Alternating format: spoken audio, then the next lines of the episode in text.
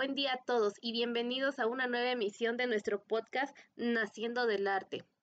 El día de hoy compartiremos palabras acerca de la conferencia de Patricia Cardona acerca del cuerpo y sus mundos alternativos.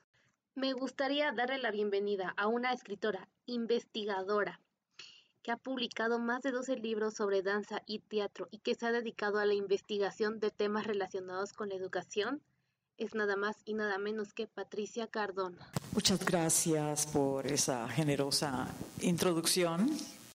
Hoy tendré el gusto de realizar algunas preguntas a Patricia Cardona acerca de su conferencia El cuerpo y sus mundos alternativos. Me gustaría empezar por nuestra primera pregunta, que nos dice que a qué se refiere cuando menciona que somos un cuerpo territorio. Somos un cuerpo territorio es nuestro país de origen. Ahí proyectamos nuestras creencias, pensamientos y utopías. Los mundos alternativos para mí son las mil y una encarnaciones de personajes que nos inventamos para habitar ese territorio. En nuestra siguiente pregunta nos dice, ¿cómo experimentamos una metamorfosis mentalmente y físicamente es decir, que en nuestro territorio, ¿cómo llegamos a experimentarlo? El mismo cuerpo manda un impulso que dice, ya basta, ya me cansé de representar a este personaje. Continuemos, cambiemos de piel. Es realmente interesante cómo llegamos a procesar esta metamorfosis.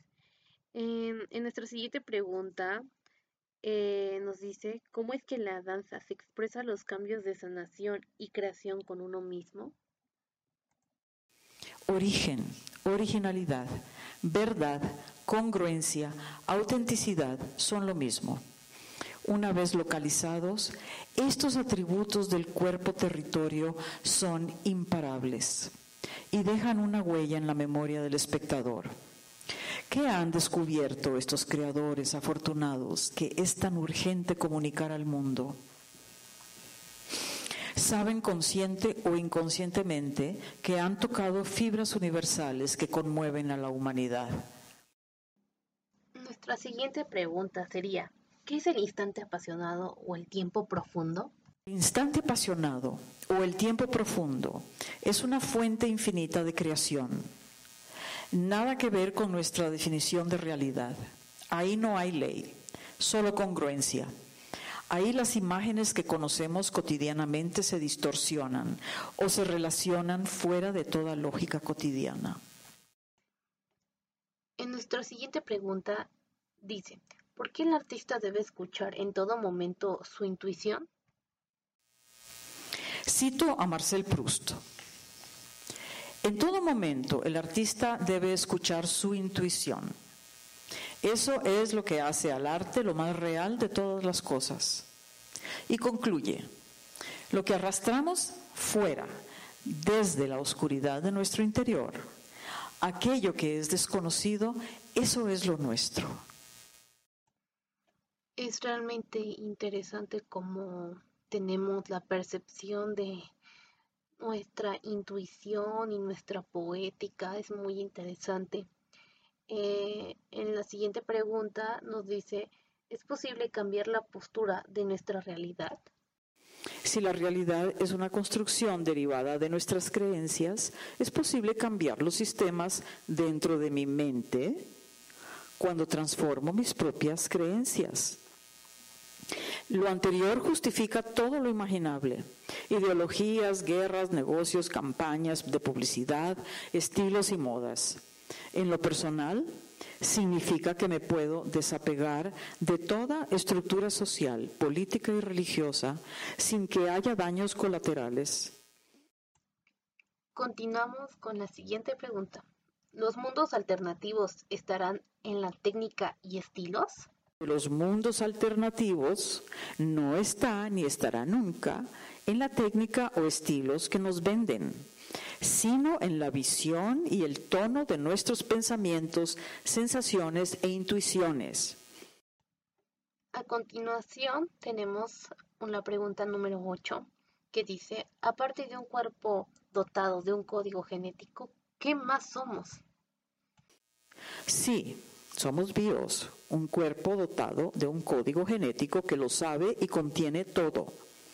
Pero también somos poética, ensoñación, imaginación, intuición, inspiración. Somos bios porque sentimos los impulsos básicos y sutiles para la supervivencia. Somos poética porque desafiamos el mundo con nuestras metáforas, visiones, sueños y ensueños.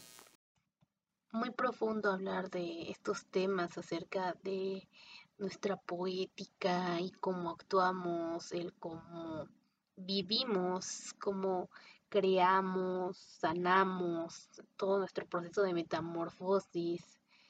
Este, en la siguiente pregunta nos dicen, ¿qué impulsos provocan nuestra evolución? El primero se llama neofilia y el segundo neofobia. El primero ama lo nuevo, el segundo le teme. El primero rompe estructuras fijas, lenguajes y acuerdos colectivos. El segundo se aferra a estos y defiende la sistematización de las formas. El primero avanza, el segundo se congela. Estos dos impulsos se encargan de la evolución de la especie y de la nuestra en particular. Por último, tenemos la pregunta 10 que nos dice, ¿en qué momento las personas nos fragmentamos? Escuela primaria y empieza. Porque toda la educación, el modelo educativo está hecho para fragmentar el hacer, el sentir y el pensar. Y cuando llegamos a adultos, estamos tan, pero tan fragmentados que ya no sabemos qué sentimos, si lo que sentimos es nuestro o ajeno. La verdad es que este tema del cuerpo y sus mundos alternativos es una cosa muy profunda eh, mm, tenemos que empezar a, cambiar, eh, a notar nuestros cambios, a integrarnos de nuevo como personas y no crecer fragmentados. Entonces tenemos que luchar contra este sistema enfermo que nos rodea y sobre todo contagiar nuestra poética que realmente es muy interesante y también eh, nos lleva a otro nivel como seres humanos. Pero bueno, esto sería todo por el día de hoy.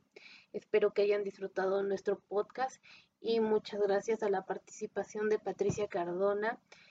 Esperemos que nuestra próxima emisión sea igual de agradable. Y sin más que decir, gracias a todos nuestros oyentes y gracias a Patricia Cardona.